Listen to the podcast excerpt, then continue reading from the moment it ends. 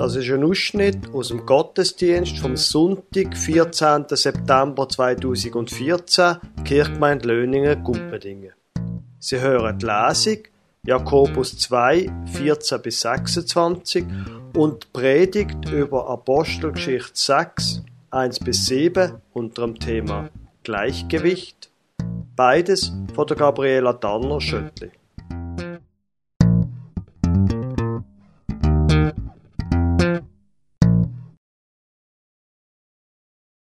Jakobusbrief 2, Vers 14 bis 26. Liebe Brüder, was nützt es, wenn jemand von seinem Glauben spricht, aber nicht entsprechend handelt? Ein solcher Glaube kann niemanden retten. Angenommen, jemand sieht einen Bruder oder eine Schwester um Nahrung oder Kleidung bitten und sagt, lass es dir gut gehen, Gott segne dich, halte dich warm und iss dich satt ohne ihnen zu essen oder etwas anzuziehen zu geben, was nützt ihnen das? Es reicht nicht, nur Glauben zu haben. Ein Glaube, der nicht zu guten Taten führt, ist kein Glaube. Er ist tot und wertlos. Nun könnte jemand sagen, manche Menschen haben Glauben, andere vollbringen gute Taten. Dem antworte ich, ich kann deinen Glauben nicht sehen, wenn du keine guten Taten vollbringst. Aber ich kann dir doch mein Handeln, meinen Glauben zeigen. Du glaubst, dass es nur einen Gott gibt. Da hast du recht. Das glauben auch die Dämonen und sie zittern vor Angst. Aber trotzdem bist du ein Dummkopf. Wann wirst du einsehen, dass ein Glaube, der nicht zu guten Taten führt, wertlos ist? Weißt du nicht mehr, dass unser Stammvater Abraham vor Gott gerecht gesprochen wurde, weil er seinen Sohn Isaac auf den Altar legte? Wie du siehst, vertraute er Gott so sehr, dass er bereit war, alles zu tun, was Gott von ihm verlangte. Sein Glaube wurde durch sein Handeln vollendet. So geschah genau das, was die Schrift sagt. Abraham glaubte Gott und Gott erklärte ihn für gerecht. Er wurde sogar Freund Gottes genannt. Ihr seht also, dass ein Mensch nur dann, wenn er auch handelt, vor Gott gerecht gesprochen wird und nicht allein aufgrund seines Glaubens. So wie der Körper ohne Geist tot ist, so ist auch der Glaube tot ohne gute Taten. Liebe Gemeinde, vor drei Wochen ist der Killenstand auf Rüedlingen an eine Retrette gegangen um sich in Ruhe einmal Gedanken zu unserer Kirchengemeinde zu machen. Als Einstieg zu dieser Retrette hat Hans-Jörg Fehle, der angestellte Moderator für den Reformprozess der Kantonalkirche, ganz verschiedene Bilder von Kirche vorgelegt.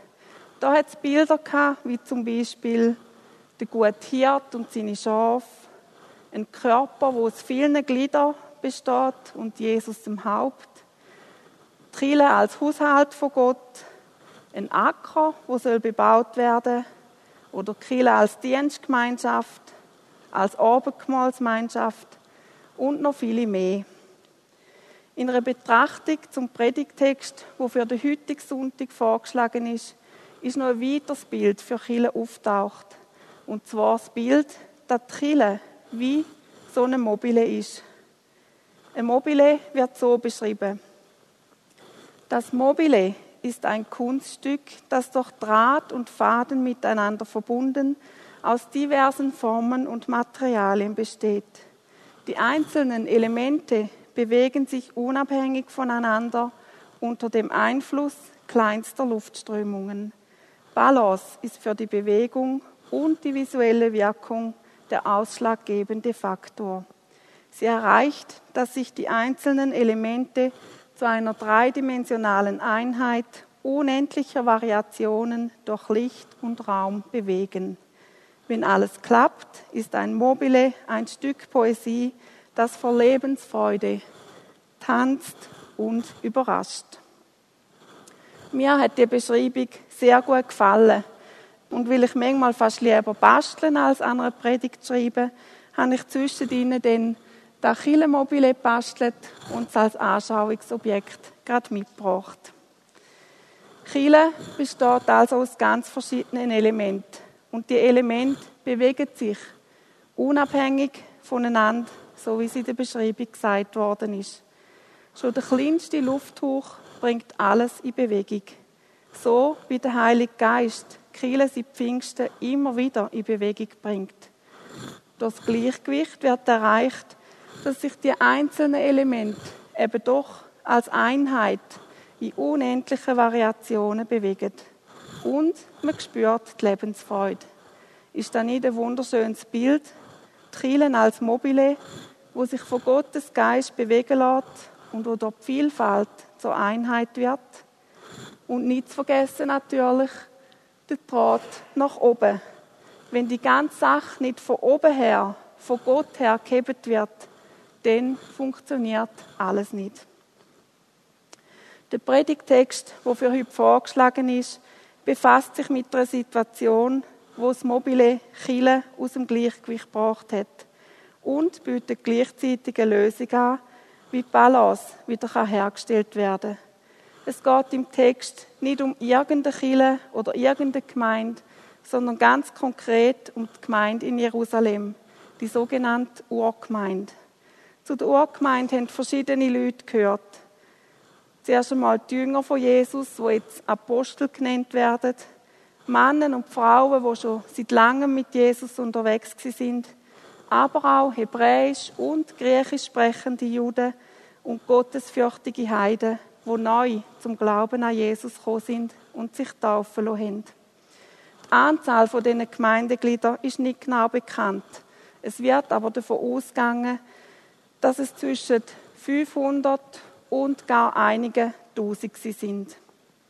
Einige Merkmale von der Gemeinde Jerusalem, die ich versucht habe, in dem Mobile darzustellen, sind zum Beispiel die tägliche Unterweisung dort Apostel im Wort von Gott, das Feiern vom Brotbrechen, das Gebet, das ich hier als Kerze dargestellt habe, ihre Liebe, die Gemeinschaft und die Einmütigkeit, dem Herz. Die Aufteilung von ihren Gütern, so dass niemand Not gelitten hat, mit dem ersten Hilftäschli. Das Gotteslob, wo sie im Tempel täglich Gott gelobt haben.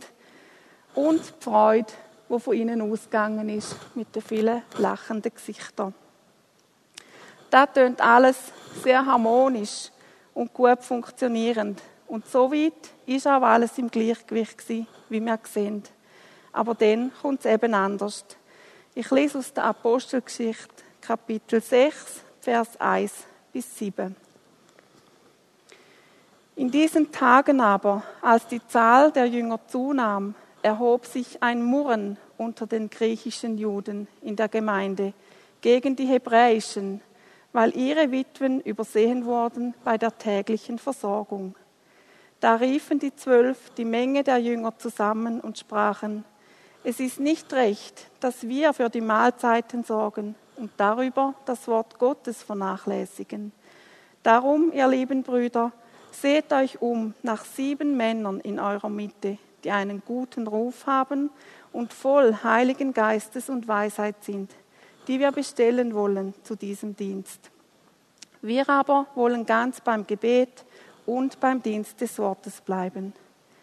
Die Rede gefiel der ganzen Menge gut, und sie wählten Stephanus, einen Mann voll Glaubens und Heiligen Geistes, und Philippus und Prochorus und Nikanor und Timon und Parmenus und Nikolaus, den Judengenossen aus Antiochia. Diese Männer stellten sie vor die Apostel, die beteten und legten die Hände auf sie.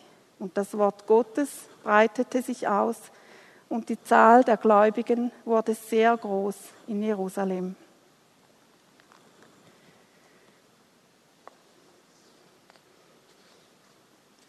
Soweit zu dem Text aus der Apostelgeschichte. Das Gleichgewicht ist gestört. Irgendetwas mit der Versorgung stimmt nicht mehr. Scheinbar werden die Witwen von den griechisch sprechenden Juden bei der täglichen Essensversorgung übersehen. Da ist nicht gut, da fehlt etwas, hat etwas plötzlich zu wenig Gewicht und bringt damit das Ganze durcheinander.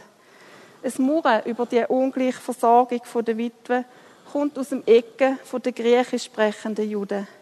Die meisten von ihnen sind aus der Diaspora gekommen, weil sie ihren Lebensabend in Jerusalem in der Nähe vom Tempel verbringen Sie sind dann Teil der christlichen Gemeinde geworden, sind aber doch oft lieber ein bisschen unter sich geblieben. Als Einwanderer haben sie selten Angehörige in Jerusalem. Und so ist die Situation für diese Witwen eben auch besonders schwierig gewesen. Gott selber stellt sich seit Anbeginn der Welt immer und immer wieder ganz klar auf die Seite der Witwe und der Weise. Und alle in dieser Gemeinde haben gewusst, wie Gottes Anweisung lautet. Es Murren ist also durchaus berechtigt. Und es ist allen klar, es besteht Handlungsbedarf. Es darf nicht geschehen, dass die einen vergessen werden, weder damals noch heute. Die Apostel Sie reagieren beeindruckenderweise nicht eingeschnappt. Sie fangen auch nicht an, sich zu rechtfertigen oder versuchen, die Schuld für die Missstände irgendwelchen Umständen in die Schuhe zu schieben, so wie wir das vielleicht machen würden. Sie nehmen das Mauern auf, analysieren die Situation und merken, wir brauchen Verstärkung.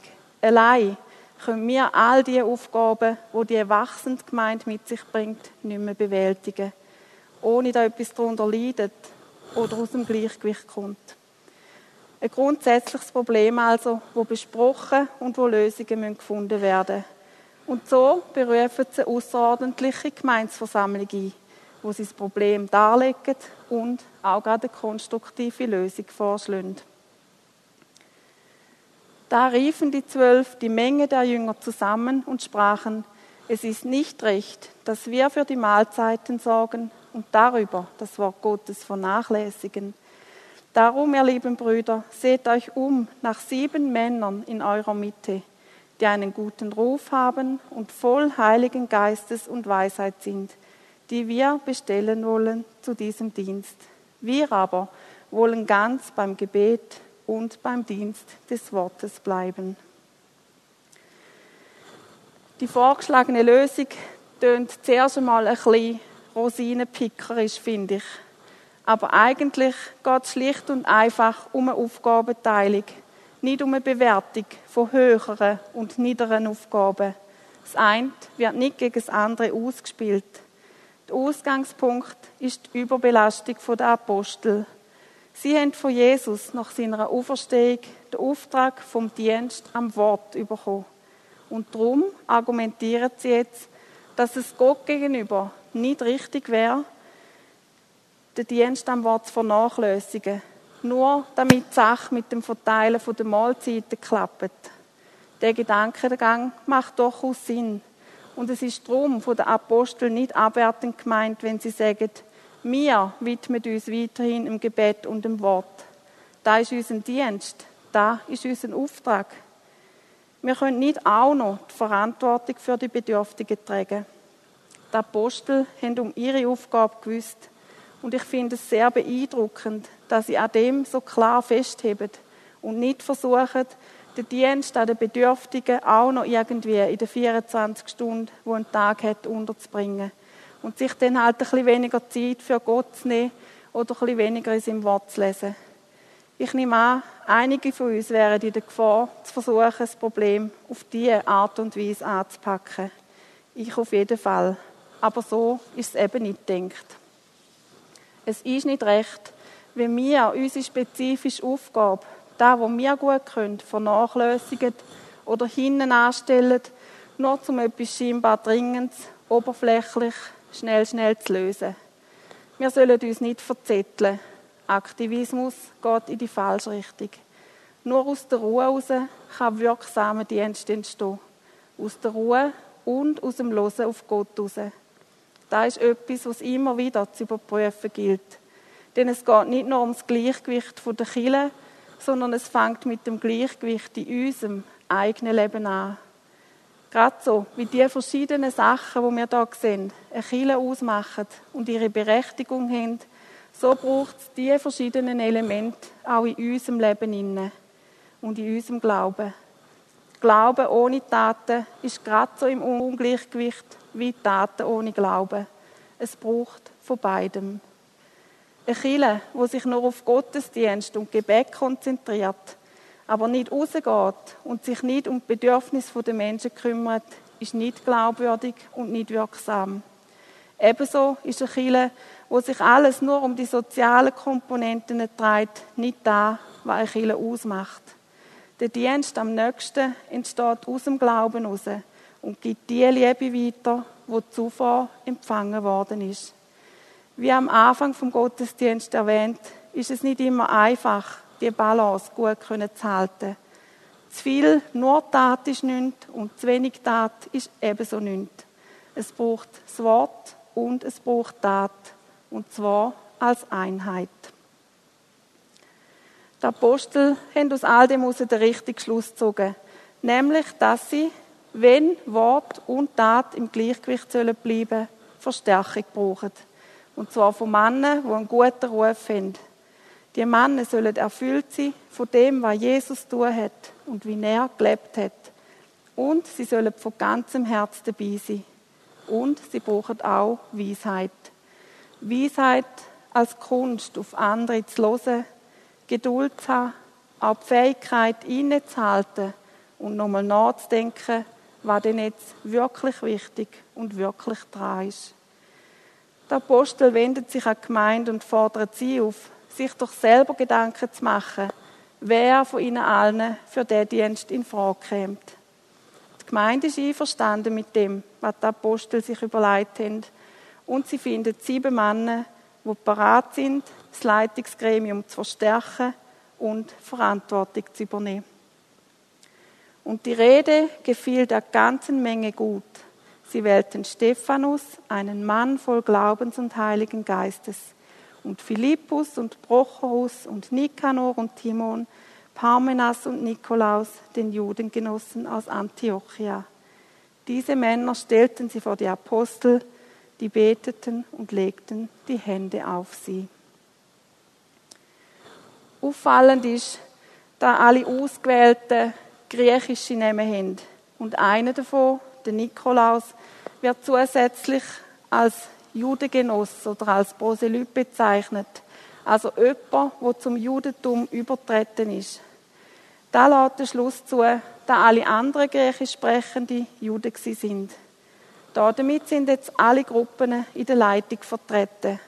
Hebräisch sprechende Juden, griechisch sprechende Juden und mit dem Nikolaus auch die Heidenchristen. Die neu gewählten Männer werden von den Aposteln mit Gebet und Handauflegung für ihren Dienst eingesetzt. Das Problem ist gelöst, neue Strukturen sind geschaffen worden und wahrscheinlich sind die Aufgaben der Apostel und von den neu eingesetzten Männern auch mit neuem Schwung angepackt worden. Auf jeden Fall sieht man schon bald die Früchte von dieser Neuerung. Die Gemeinde Jerusalem wächst nämlich sprungartig an. Und zwar wächst sie enorm, riesig. So steht es zumindest auf Griechisch geschrieben. Und da ist bestimmt ein gutes Zeichen. Ich nehme an, das Mobile ist wieder im Gleichgewicht gewesen. Und wie sieht das bei uns aus?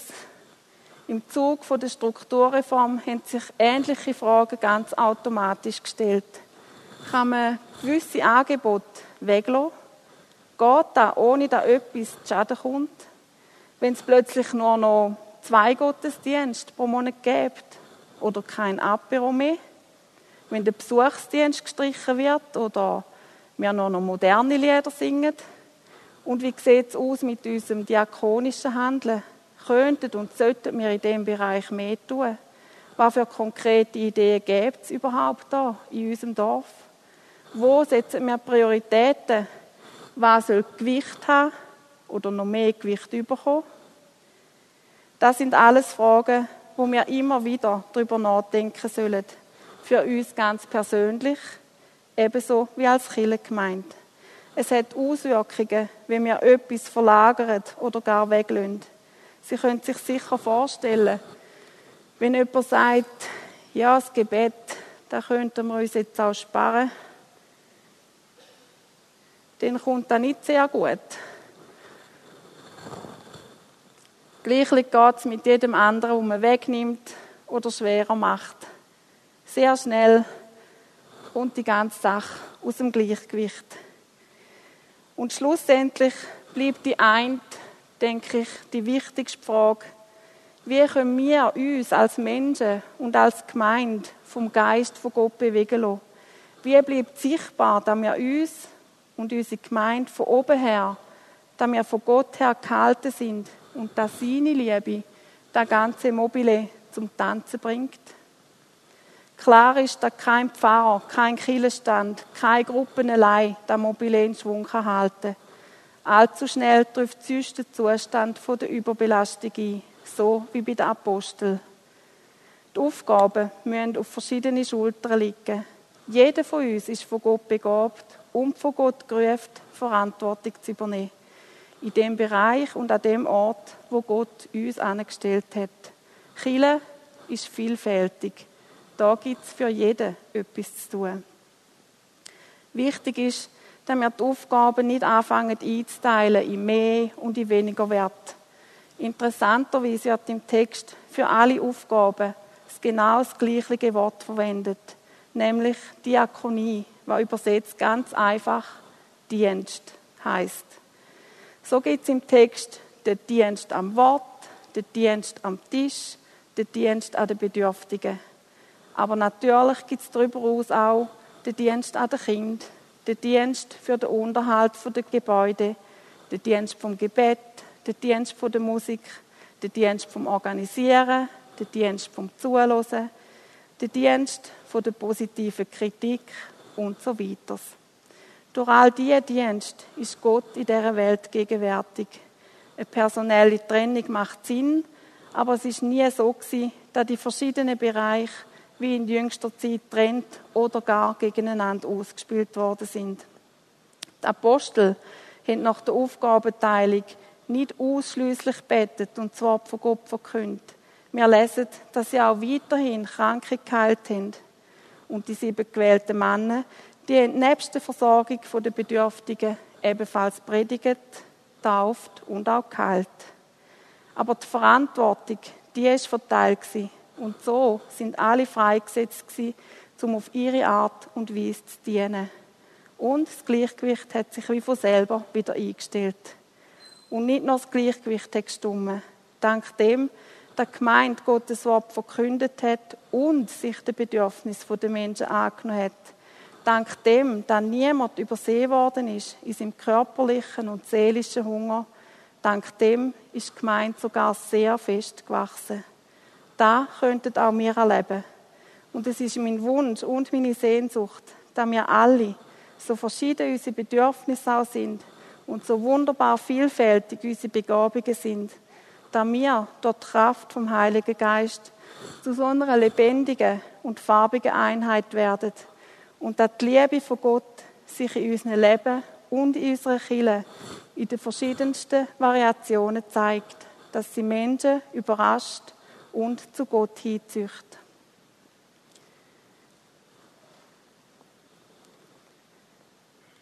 Und das Wort Gottes breitete sich aus und die Zahl der Gläubigen wurde sehr groß. Amen.